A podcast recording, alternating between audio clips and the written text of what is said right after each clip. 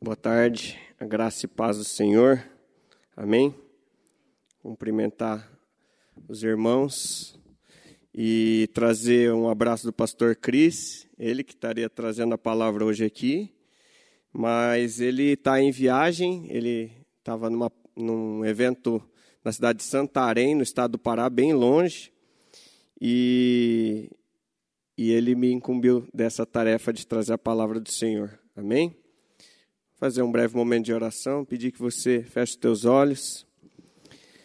Senhor Deus, obrigado, Pai, por esse tempo, obrigado porque nós podemos é, ministrar a Tua palavra e escutar a Tua palavra, Pai, porque tanto o pregador quanto aquele que escuta, Pai, são ministrados, Pai, nesse momento que a Tua palavra venha ecoar nos nossos corações, que a tua palavra venha promover transformação, direcionamento nas nossas vidas, na vida da tua igreja, e que o Senhor venha falar por meio do teu Espírito Santo com o teu servo agora, Pai. Abre os corações, abre o entendimento, abre a nossa mente e nos dá um tempo de edificação. No nome santo de Jesus que eu te peço e te agradeço, Pai. Amém. É, esse domingo, não sei quais os irmãos que tiveram presente aqui na igreja, a pastora Priscila ela falou sobre sobre o tempo, né, no livro de Eclesiastes. E eu achei bem legal porque durante a semana ela já vinha essa palavra sobre tempo já vinha tocando meu coração. Comentei com alguns irmãos que no livro de Hebreus, capítulo 3, a palavra fala assim: no dia que se chama hoje, que a gente não endureça os nossos corações, né? E o texto, o, o início da, da pregação da pastora Pri era o, o título, na, da verdade, né? era a arte de viver o tempo que se chama hoje. Então eu achei é, coincidência, né? Mas como diz que no reino de Deus não tem coincidência, né? Tem Jesus incidência. Então a gente está tá escutando a coincidência que Jesus traz para a gente, né? De falar sobre o tempo de hoje, sobre o tempo, sobre a importância da gente, como filho de Deus, saber esperar o tempo de Deus, né? E eu costumo fazer umas anotações quando o pastor traz a palavra. Uma coisa que, que eu achei bem interessante foi que toda vez que a pastora Pri ela falava sobre compreender o tempo, ela falava assim. Eu, eu anotei da seguinte maneira. Talvez não seja essas palavras que ela tenha usado, mas eu anotei dessa, dessa forma. É, compreender o tempo que vivemos demanda confiança em Deus. Quando a gente fala compreensão, a gente pensa na, na nossa mente, no nosso intelecto, né? de compreender e entender, o entendimento, mas aqui ela está falando de outra coisa, uma, uma coisa não muito racional de pensar, mas confiança. Confiança é um sentimento de dependência. Né? Então, essa questão de compreender o tempo de Deus é, é você abrir mão do, da tua razão, abrir mão do seu intelecto, da sua forma de pensar, do seu entendimento, para você compreender aquilo que Deus tem para você. É uma, é uma ação de pura dependência. Eu achei muito, muito legal essa forma dela apresentar o que é compreender. Porque a gente sempre tem essa de tentar compreender as coisas. Né? E, e aí eu, eu fico tentando compreender qual que é, o, qual que é a mensagem de Deus para os tempos de hoje, nessa, nessa palavra que Deus traz e que está no livro de Esdras. Né? É, a palavra está no livro de Esdras, é, no capítulo 4, versículo de 1 a 6. Se os irmãos que tiverem com a Bíblia, quiserem abrir.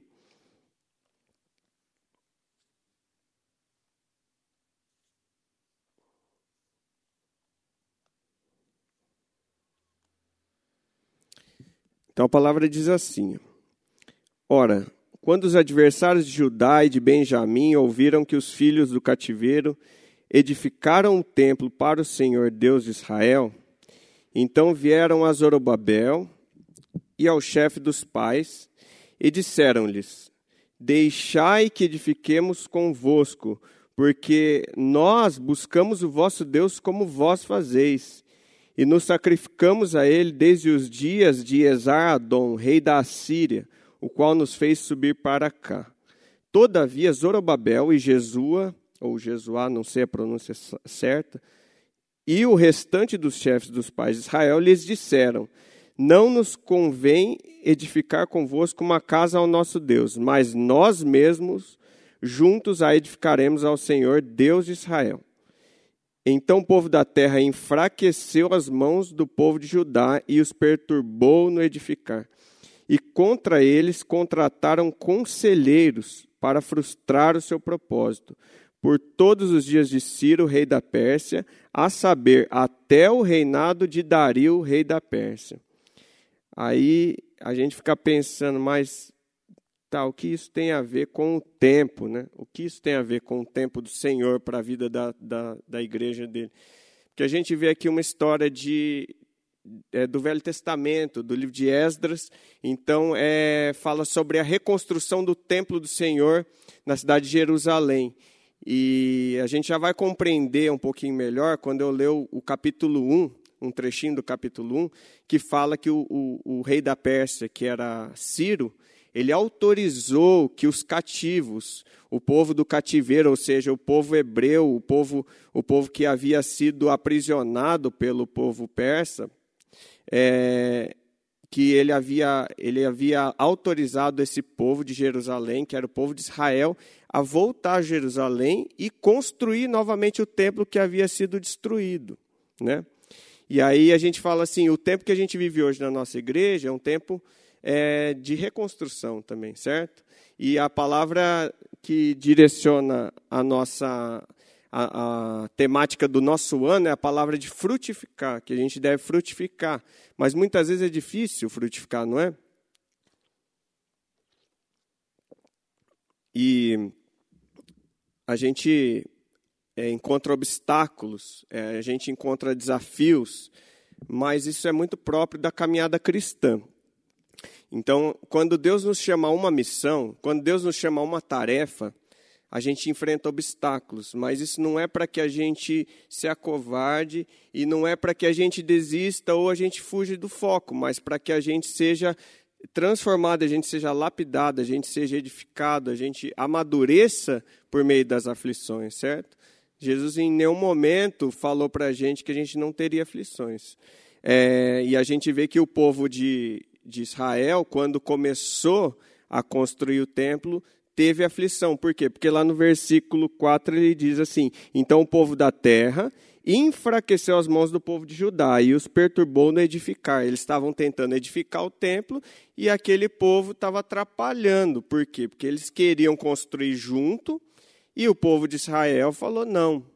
A gente não vai permitir que vocês edifiquem esse templo conosco. A gente vai edificar só nós mesmos. Parece um pouco talvez uma coisa egoísta ou uma coisa individualista assim, não, vocês não vão construir conosco. Aí a gente pensa assim, mas será que está certo esse povo de Israel se re, recusar receber ajuda, né? Daí, é, depois ainda fala assim no versículo 5 que contra eles contrataram conselheiros para frustrar o seu propósito, por todos os dias de Ciro, rei da Pérsia, a, a saber, até o reinado de Dario, rei da Pérsia. Aí eu falo assim: nossa, os caras perseguiram mesmo. É, o povo de Israel queria fazer a obra. Mas a gente vê lá no capítulo 1, no versículo de 1 a 3, que quando, quando Deus te dá uma missão, Ele não te dá uma missão e deixa você deixa você sozinho, não deixa você desamparado, mas ele te dá autorização, ele te dá respaldo, ele te dá preparo, ele te dá tudo aquilo que você precisa. Então, se eles estavam enfrentando obstáculo naquela hora, significa que eles já tinham recebido tudo aquilo que eles precisavam, correto? E eu digo isso porque no capítulo 1 ele diz assim, ó, no versículo 1, no capítulo 1. Ora, no primeiro ano de Ciro, rei da Pérsia, para que se cumprisse a palavra do Senhor pela boca de Jeremias, o Senhor suscitou o espírito de Ciro, rei da Pérsia, para que ele fizesse uma proclamação ao longo de todo o seu reino, e também por escrito, dizendo: Assim diz Ciro, rei da Pérsia: O Senhor Deus do céu tem me dado todos os reinos da terra, e ele me encarregou de edificar-lhe uma casa em Jerusalém, a qual está em Judá. Quem há entre vós de todo o seu povo, o seu Deus seja com ele, e deixai-o subir até Jerusalém, o qual está em Judá, e edificar a casa do Senhor, Deus de Israel. Ele é o Deus, o qual está em Jerusalém. Amém? Então, Deus fala o que nesses três versículos? Ele primeiro fala assim, que por meio de Jeremias, ou seja, Jeremias era profeta anterior. Por meio de Jeremias já havia sido dado essa palavra de que o povo de Deus reconstruiria o templo em Jerusalém.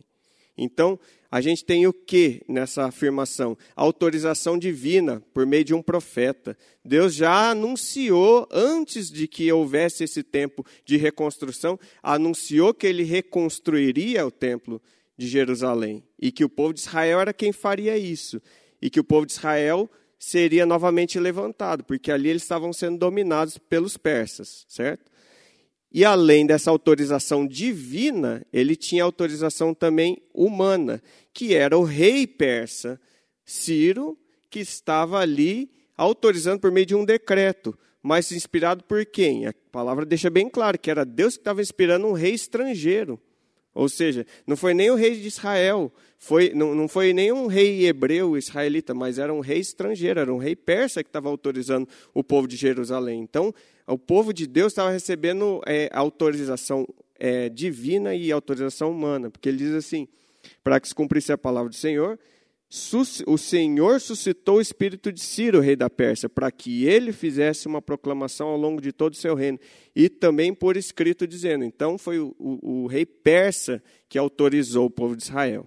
Logo na sequência, a gente, é, porque eu havia dito para vocês que Deus não te coloca numa situação de obstáculo, de dificuldade, sem que antes Ele te prepare para isso. Então, por que, que eu estou dizendo isso? Porque Deus é, é, dá toda a provisão material que era necessária. Essa provisão está descrita aqui no próprio capítulo 1, versículos de 4 a 6, que, que é a sequência, que diz assim: E todo aquele que permanecer em qualquer lugar onde ele pousar, o povo de Deus, onde eles assentarem acampamento, certo?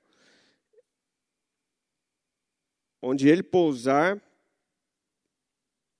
que os homens do seu lugar, ou seja, os homens que estão ali naquele lugar, o ajudem com prata e com ouro, e com bens e com animais, além de oferta voluntária para a casa de Deus que está em Jerusalém. Ou seja, os homens foram comissionados, o povo hebreu, os cativos, foram comissionados. Primeiro o rei persa Ciro diz: Quem há entre vós do, do povo de Deus? Levantem.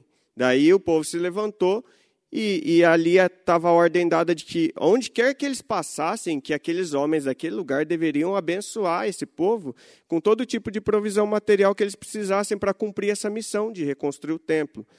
Então ele diz tudo isso que, que eu acabei de dizer é, com bens, com animais, além da oferta voluntária. Então levantou-se o chefe dos pais de Judá e de Benjamim, e os sacerdotes e os levitas, com todos aqueles cujo espírito Deus havia suscitado, ou seja, Deus inspirou, inquietou corações para realizar essa missão. Para subirem e edificar a casa do Senhor, a qual está em Jerusalém. E todos aqueles que estavam junto a eles fortaleciam suas mãos, como havia sido prescrito e, e orientado pelo rei, Todos aqueles fortaleciam suas mãos com vasos de prata, com ouro, com bens e com animais e com coisas preciosas, além de tudo que era voluntariamente oferecido. Além daquilo que foi mandado pelo rei, ainda havia ofertas voluntárias que o povo fazia em, em, em como que eu posso dizer? Em concordância com a, o direcionamento do rei, e ainda o coração daquele povo estava é, é, em concordância de, de ajudar o povo de Israel a subir até Jerusalém para construir o templo. Então a gente vê que Deus comissionou, primeiro pela profecia, depois por meio da autorização da autoridade vigente daquele povo, que era o rei persa, um rei estrangeiro. Então, quando Deus quer, mesmo que o rei não seja favorável, mesmo que os povos sejam outros, ele faz acontecer. Glória a Deus, né? E aí ele dá a provisão material necessária, certo? E a provisão humana, que daí no capítulo 2 ele vai fazer uma genealogia de todos os homens que foram comissionados pelo povo hebreu, todas as famílias, e aqui vai os filhos de Parós, dois mil cento e tantos, os filhos de Cefatias, 372, e aí vai. O capítulo 2 tem 70 versículos, Quase a totalidade desses 70 versículos é o nome de cada família e quantas pessoas aquele povo levou. Aí ele fala aqui, não, deixa eu só achar, mas é acho que 40. Toda a congregação reunida era de 42.360 homens. Então a gente vê que Deus dá a provisão material, mas Deus também dá a provisão humana. Deus levanta os homens para você realizar a missão. Se Deus, te capa... se Deus te comissionou para realizar uma obra, Ele vai te ajudar. Não sei se Deus vai levantar 40 mil homens para te ajudar, mas Ele vai levantar guerreiros, valentes irmãos para batalhar com você nessa missão que Ele está te dando. Então, a gente deve ser confiante em Deus, porque tudo aquilo que Deus nos manda fazer, Ele não, não manda de maneira aleatória, de maneira despreparada, negligente, despreocupada conosco, mas Ele sabe exatamente aquilo que a gente precisa. E, e, ele vai nos capacitar e vai nos abastecer com aquilo que a gente precisa.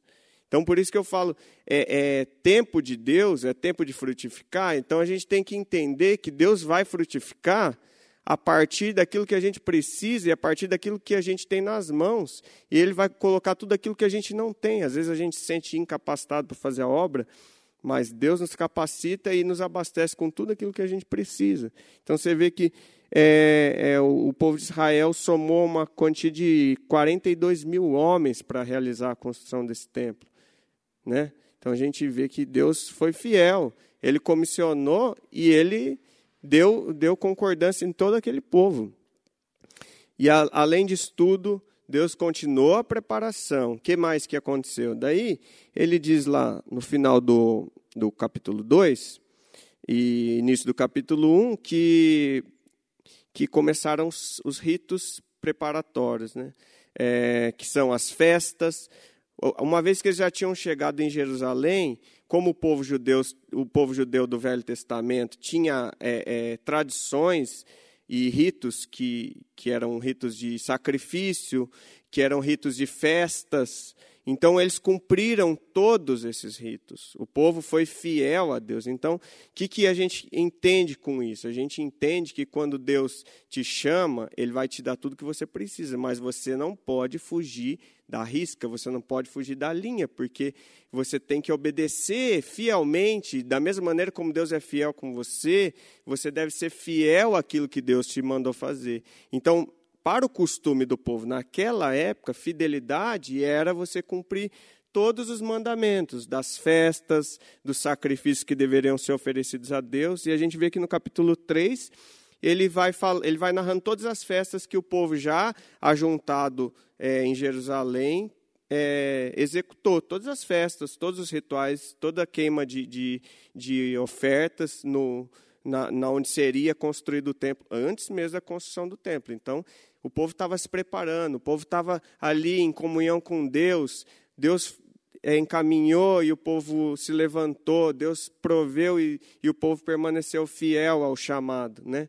E daí, depois disso, a gente vê que é o tempo de, de com, começar a construção. Né? É o tempo de começar a construção. Todos os, os requisitos foram cumpridos fielmente, tanto por Deus quanto pelo povo. Então vamos começar a construção do templo. E aí o que, que acontece? Ali era o momento de, de realização da missão. Ali era o momento de realização da missão. Ali era o tempo em que a, as pessoas deveriam é, executar aquilo que Deus havia mandado. E é nessa hora que vem o obstáculo, é nessa hora que vem a oposição, porque fazer a obra do Senhor não é fácil. Muitas vezes fazer a obra do Senhor é você se colocar em, em, em um terreno onde você vai, vai confrontar é, a, a cultura vigente, você vai confrontar o sistema de valores das pessoas que estão ali. E, e não isso apenas na igreja, mas isso na, na sociedade. Você anunciar o reino de Deus é você confrontar os valores caídos dessa sociedade. Porque a palavra diz que o mundo jaz no maligno. Então, uma vez que você vai anunciar o reino de Deus, as pessoas não vão querer ah, é, docemente escutar o que você tem para dizer. Elas vão te ignorar, elas vão te maltratar, elas vão se recusar, elas vão se rebelar contra você. Isso é a anunciação do reino de Deus, isso é a anunciação do evangelho. Ah, mas é tão difícil assim, é, é assim tão complicado.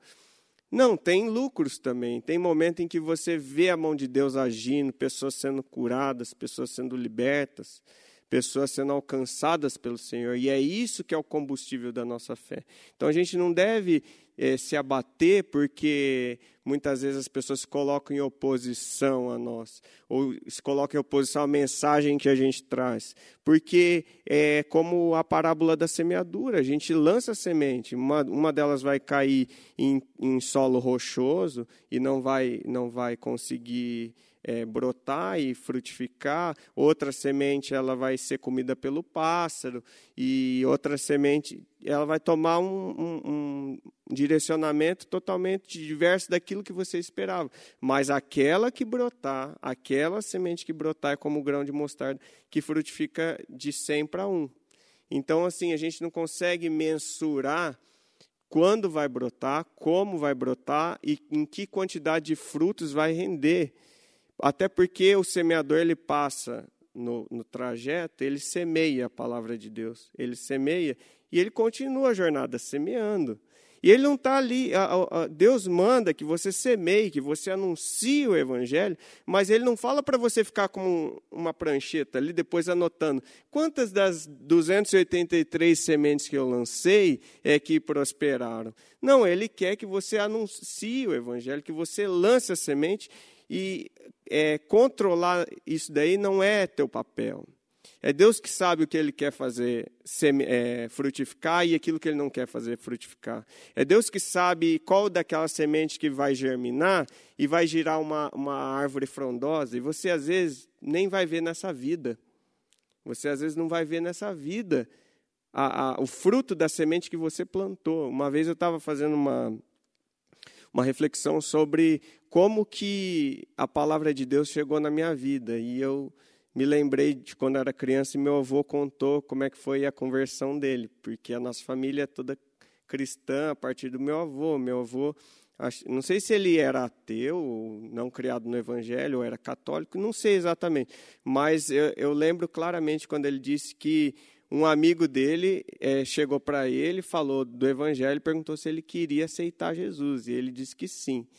E aí ele aceitou Jesus, e depois ele, ele queria de toda forma que um outro amigo dele, eu acho que era assim, talvez é porque foi na minha infância, tá?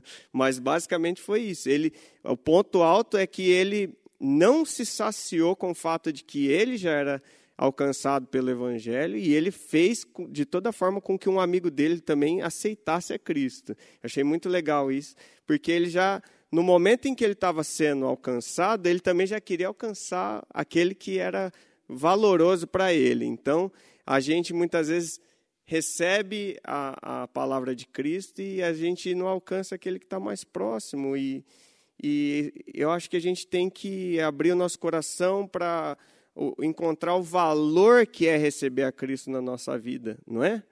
Porque as pessoas que estão mais perto de nós são aquelas que a gente ama mais. E como que a gente não anuncia? Muitas vezes a gente se, se coloca assim, ah, mas acho que não vai querer escutar, ah, acho que vai. Mas é aquilo que eu falei, a tua função é lançar semente, a tua função não é observar para ver se ela vai frutificar ou não. A, a, a nossa função é obedecer tão somente a palavra de Deus.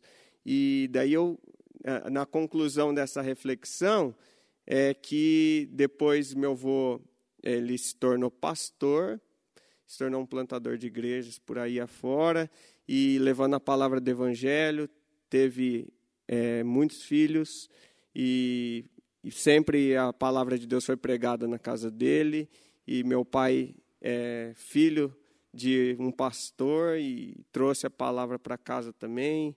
Meu pai e minha mãe me ensinaram no Evangelho. É claro que o jovem ele tem uma debandada, né? Que ele quer, ele quer conhecer as coisas para fora do, do, do, do, arraial de Deus, né? Mas é, Deus é fiel a, a, todas as orações. Deus é fiel a, a tudo aquilo que é ministrado na nossa vida e glória a Deus que Hoje eu estou aqui caminhando com Deus e podendo anunciar a palavra, e assim é com boa parte das pessoas da minha família. Aí eu falo assim: mas se uma pessoa não tivesse anunciado para o meu avô, né, toda a obra que Deus fez a partir da vida dele e que, que após a morte do meu avô é dada sequência pela vida dos filhos dele, que são os meus tios, e pela minha vida, e netos e bisnetos, tem já bisnetos do meu avô que estão aí nessa caminhada também, de sempre comprometido com a palavra, e eu falo assim, se, se uma pessoa não tivesse anunciado para ele, toda essa obra de expansão das fronteiras do reino de Deus não teria sido feita, não é? Então a gente tem que tentar entender que a nós só cabe obedecer. A dimensão da obra e, e do que ele quer fazer não é para a gente entender, porque Deus faz coisas grandes. Fala em Salmos, eu não lembro qual salmo.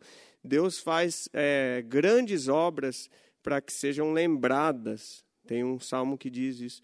E eu falei assim: nossa, Deus faz grandes obras para que sejam lembradas e para que o nome dele seja glorificado. Então a gente vê que a obra dele engloba a nossa vida toda, mas a nossa vida não consegue abarcar tudo aquilo que Deus quer fazer. A gente consegue participar como coadjuvante de Deus, fazendo a obra dele um, um fragmento, um pedacinho ali da obra. E ele continua estendendo as fronteiras do reino dele a partir das nossas vidas. E aí, às vezes, a gente pensa, ah, mas eu não sou capacitado para realizar. Mas quando a gente pensa assim, a gente está pensando de uma forma muito equivocada. Porque quando Deus vai fazer aquilo que eu falei no livro de Esdras, Deus te dá autoridade, autorização da parte dele, da parte da, das autoridades que a quem você está submetido, Ele te dá provisão, Ele te dá homens para caminhar contigo, para te capacitar, para te fortalecer, para te ajudar e ele te dá a observância da lei dos mandamentos para você seguir a risco aquilo que ele quer que você faça. E aí depois ele permite que você passe pelos obstáculos e desafios, porque é assim que é a caminhada cristã. É para a gente crescer, não é para a gente se abater. É para a gente amadurecer, não é para a gente retroceder. Né? E foi isso que aconteceu, que é, foi o texto inicial que eu li. Né? Capítulo 4, que ele diz lá, vou repetir. Quando os adversários de Judá e Benjamim ouviram que os filhos do cativeiro edificaram um templo para o Senhor Deus de Israel, então vieram a Zorobabel e ao chefe dos pais e disseram-lhes: Deixai que edifiquemos convosco. Ora, eles já tinham passado por todos os protocolos, todas as etapas, para chegar nesse momento de, enfim, executar a missão, que era elevar o templo do Senhor. E aí aparecem os inimigos daquele povo e falam assim: ah, a gente quer, a gente quer participar da obra com vocês. A gente quer, a gente louva esse Deus também. Então, deixa a gente construir esse templo. Daí os homens do Senhor falaram. O que, que eles disseram? Todavia, Zorobabel e Jesua e o restante dos chefes dos pais de Israel lhes disseram: não nos convém edificar convosco uma casa ao nosso Deus, mas nós mesmos juntos a edificaremos ao Senhor Deus de Israel. É o que eu havia dito lá no começo, parece que eles foram meio egoístas, será? Mas parece que eles foram meio bairristas, não é só nosso povo aqui, mas não é. Não tem como você permitir que alguém venha caminhar com você no cumprimento de uma missão se essa pessoa não veio caminhando com você desde o princípio e ela não cumpriu todos os requisitos. Você pode colocar a perder toda a, a execução e o sucesso dessa obra que Deus confiou na tua mão. Ali eram homens do Senhor que, e, que estavam responsáveis por 42 mil homens. Sabe lá o que é você controlar uma, uma multidão de 42 mil homens para a execução da, da, da, da tarefa de construir um templo? O templo do Senhor, a casa do Deus vivo de Israel. E aí chega um, um, um contingente de homens que, que aparentemente queriam se aproveitar da situação para tirar proveito próprio, enfim, a gente não a, a, escritura não fala claramente, mas se você ler depois os capítulos seguintes, você vai ver que eles não, eles não aceitaram o fato de que eles foram que eles foram preteridos. E aí eles começaram a reivindicar os outros reis que, que fosse ali e, e não permitisse que eles construíssem. Então, é, é, é difícil, uma vez que você se preparou, você você tem seguido fielmente aquilo que Deus tem colocado para você, você permitir que outras pessoas venham participar da obra junto com você. E eu não estou falando para com isso a gente começar a é, fazer acepção de pessoas que podem participar ou não da obra do Senhor. Mas uma vez que a gente recebe uma, um direcionamento, um comissionamento para executar alguma coisa, que a gente reúna conosco aqueles que Deus vai nos mostrando em oração, em busca de fé e de caminhada, quais são esses homens e essas mulheres que Deus é, fala para caminhar conosco. E que a gente é, esteja atento e diligente para que pessoas que não estejam preparadas, não estejam alinhadas no propósito de Deus, não venham, ao invés de não contribuir, ainda atrapalhar a obra do Senhor. Entendeu? Então é nesse sentido que eu digo que eles acabaram é, recusando essa ajuda. E é, é difícil isso para o povo cristão, porque se você. Se uma pessoa vem e fala assim, eu quero construir a obra junto com você, e você disser não, é uma, uma decisão que demanda muita, muita diligência, muita cautela, porque a gente pode, a gente pode ofender um irmão, ofender alguém, e a gente pode transmitir uma noção errada, talvez, de que é, eu sou exclusivista. E não é isso. Não é isso. Né? A gente, é, eu não sei como que isso se materializa na tua vida, essa palavra. Né? Em que momento é que você tem que segmentar alguma coisa e dizer sim e não para pessoas ou coisas que participam da obra. Mas é, quem responde isso não sou eu. Eu tenho a missão de fazer o quê? Anunciar a palavra. Eu trago a palavra. Mas o como ela se aplica na tua vida, isso é você com Deus. Em que momento é que a gente tem que se apartar de determinadas coisas ou pessoas que mais atrapalham o crescimento e a, e a execução da missão que Deus nos dá, do que a gente se ajuntar a tudo e qualquer coisa que venha para nós como ajuda. Porque às vezes pode ser uma cilada do inimigo. Satanás move pessoas para atrapalhar a obra também. E a, o discurso é o discurso da, da, da cooperação, da ajuda, porque é, a palavra da verdade está com o Senhor, Deus de Israel. Mas a, a, a função de Satanás muitas vezes é a de distorcer a palavra da verdade. Então ele não vai falar assim, ah, nós viemos aqui para atrapalhar a obra. Não, se ele falar isso no, é, deliberadamente, as pessoas vão falar, não, então sai daqui, não quero você aqui para atrapalhar a obra. Não, mas ele vem com esse discurso. Satanás move corações carnais, corações que não estão caminhar, caminhando em retidão com Deus, a falar que estão ali para contribuir. Né? Então a gente tem que entender que corações carnais é que se aproximam de nós muitas vezes para nos atrapalhar na execução da missão que Deus confiou a gente. Amém?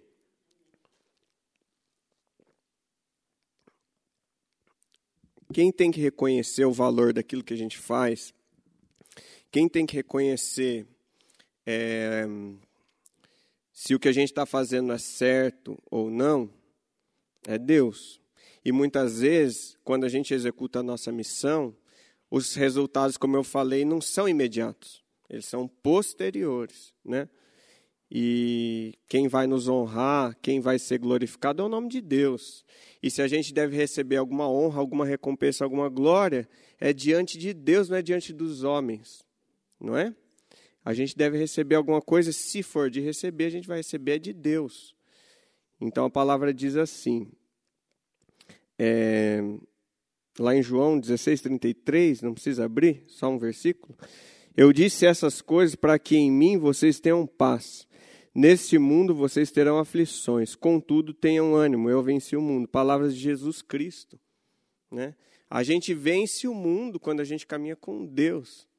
E não precisa que o mundo nos reconheça, que o mundo nos aplauda. Pelo contrário, é melhor que não nos aplauda, porque pode cair no pecado da vaidade, no pecado do, do, do recebimento da glória indevida. Né? Essa glória não é para nós, essa glória é para exaltar o nome do Senhor. A glória de executar uma boa missão, executar a boa obra do Senhor, essa glória é do Senhor, não é nossa, não é? é e a palavra da pastora Pri, no domingo, falou também, ela falou, eu acho que ela usou essa palavra, se ela não usou, eu anotei aqui. Deus estabelece ordenadamente os, os acontecimentos dos nossos dias. Ele sabe o evento, o acontecimento, tudo certinho na sequência. Porque ele olha de cima para baixo os nossos dias, digo, a nossa linha do tempo. Não, não que ele está ali e está olhando, mas assim, a, a sequência de acontecimentos da nossa vida, né?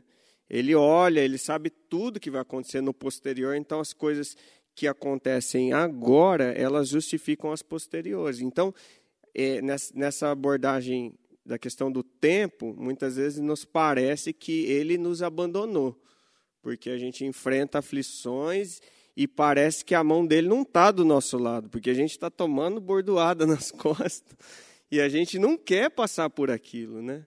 Mas se ele estabelece ordenadamente, ele sabe que aquela bordoada que ele deu, que ele permitiu, talvez não seja Deus que dê nessa bordoada, mas que ele permita que a gente tome, ele sabe que é para fortalecer o nosso lombo, porque mais para frente a gente tem que estar tá fortalecido para enfrentar desafios e batalhas maiores. Né? Então é por isso que muitas vezes a gente passa por aflições e turbulências e a gente não consegue entender mais. Poxa, Deus, o Senhor não prometeu que estaria do meu lado? Eu não estou sentindo a tua presença aqui. Né? Às vezes o silêncio de Deus é, causa o, o enfraquecimento da nossa fé, mas é justamente no meio das aflições, se a gente conseguir resgatar o sentido daquela palavra, em tudo dai graças, e a gente dá graças a Deus, a gente glorificar o nome dele, principalmente nesse tempo de, af de aflição e de tribulação, ao invés de só quando a gente recebe uma boa bênção, aí sim é que a gente vai ver que Deus é, é, manifesta os seus sinais, Deus continua sendo fiel a nós, mesmo que a gente é, não compreenda como que Ele é fiel. A palavra fala é, sobre a fidelidade de Deus o tempo todo, lá no Velho Testamento, no Novo Testamento, mas também a palavra não esconde as aflições, os obstáculos, as tribulações que a gente vai receber durante a caminhada. Então isso significa que ele é fiel, mas ele não vai livrar a gente da tribulação, como não livrou o povo de Israel aqui. Porque que aconteceu? Contrataram conselheiros para frustrar o seu propósito por todos os dias de Ciro, rei da Pérsia. Ou seja, imagina você está lá construindo o templo, está fazendo a obra do Senhor, e o tempo todo tem gente perseguindo você. Glória a Deus. É duro, né? Falar glória a Deus no meio da, da, turbulência, mas glória a Deus. Glorificado seja o nome do Senhor que me dá forças. Glorificado seja o nome do Pai que, que fortalece a minha alma, fortalece a minha fé e não permita que eu caia em incredulidade, mas que eu confie nele mesmo em meio às aflições. Glorificado seja o nome dele. Ainda tem a palavra de Paulo em 2 Timóteo que diz assim: por, é, é, 2 Timóteo 4, versículos 6, 7 e 8. Porque eu já estou sendo oferecido por aspersão de sacrifício, e o tempo da minha partida está próximo. Ou seja, Paulo passou por todo tipo de, de aflição, depois que aceitou servir a Cristo, e ele fala que o tempo da minha partida está próximo, estou sendo oferecido por aspersão de sacrifício. Ou seja, lembra ali no Velho Testamento em Esdras que eles cumpriram os rituais de sacrifício? Então, Paulo também estava sendo sacrificado ali. E foi o que aconteceu com Jesus, não seria diferente com Paulo. E não é diferente conosco, a gente é sacrificado para que o nome de Cristo seja exaltado. E Paulo diz: Combati o bom combate, acabei a carreira, guardei a fé. Desde agora a coroa da justiça me está guardada. Ele recebeu a coroa de justiça em vida? Será que ele recebeu no, no momento em que ele estava para morrer ali? Todo mundo veio e colocou a coroa de. Não. A coroa de justiça está guardada para quando? Para quando ele subir a glória com o Pai. Me está guardada a qual o Senhor, justo juiz, porque muitas vezes os homens não, não são justos a ponto de reconhecer o valor e da, da obra de um, de um homem temente a Deus. E a maior parte das vezes é isso que acontece, que os grandes homens de Deus, eles sucumbem na mão dos perversos, porque o mundo jaz no maligno. É isso que acontece. a coroa da justiça me está guardada, qual o Senhor justo juiz me dará naquele dia, o dia que ele subir. E não somente a mim, mas também a todos que amarem a sua vinda. E ainda só para encerrar a questão das aflições que a gente passa em nome de Deus, a palavra diz assim, lá em 1 Pedro, capítulo 5, versículo 10 mas que o Deus de toda graça que nos chamou para a sua eterna glória por Cristo Jesus, depois de terdes sofrido por um pouco, vos aperfeiçoe, confirme, fortifique e estabeleça. A palavra de 1 Pedro é uma palavra é, encorajadora, inspiradora para quem está passando por aflições. Toda a carta de 1 Pedro, que não é uma carta longa, é uma carta com cinco capítulos, Nesse ponto, já ao final da carta, ele diz que após ter sofrido por um pouco, ou seja, ele, com, com, ele considera que a aflição e o sofrimento que a gente passa nessa vida é um sofrimento pouco, após ter sofrido por um pouco. Que a graça de Deus vos aperfeiçoe, confirme, fortifique estabeleça. Essa é a função das aflições que a gente passa aperfeiçoar o cristão, confirmar a missão e a tarefa a incumbência do cristão, fortificar ele na fé estabelecer ele até que se cumpra a, a, jornada que ele, que ele tem aqui nessa terra. Então é isso que é o convite para nós, que a gente não a gente não venha sucumbir em meio à aflição, mas que a gente venha a ser fortalecido por meio da aflição, que a gente em momento nenhum a gente se afaste daquilo que Deus tem preparado para nós, daquilo que Deus tem nos comissionado a fazer e que as aflições elas só vêm depois que a gente está preparado. Se a gente não se sente preparado, talvez a gente precisa buscar um pouquinho mais a Deus para Ele mostrar que Ele já tem te capacitado ao longo da sua caminhada com todas as ferramentas necessárias. Amém? Vou fazer uma oração de agradecimento e que essa palavra venha frutificar no coração de vocês, no meu coração também, para a gente cumprir aquilo que Deus nos chama para fazer. Amém? Senhor Deus, obrigado, Pai, pela tua palavra, obrigado pela tua fidelidade, Pai, porque o Senhor é, está conosco em toda e qualquer circunstância. E nós louvamos o teu nome, porque a tua fidelidade é de ponta a ponta na nossa vida, desde o dia que a gente nasce até o dia que a gente parte dessa terra e que a gente vai gozar contigo na glória, Pai. Por isso nós glorificamos o teu nome, porque sabemos que a tua mão de cuidado tem nos fortalecido, tem nos direcionado e tem falado conosco por meio da tua palavra de sabedoria. Que essa palavra venha frutificar no meu coração, no coração dos irmãos que escutaram e que a tua igreja venha ser edificada nesse ensinamento. Que no nome santo de Jesus a tua igreja venha permanecer firme, porque os tempos são maus, mas o Senhor permanece fiel a nós.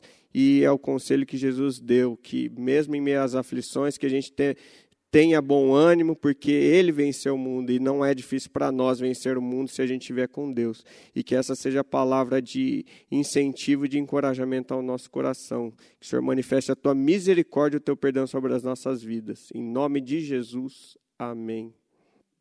Amém.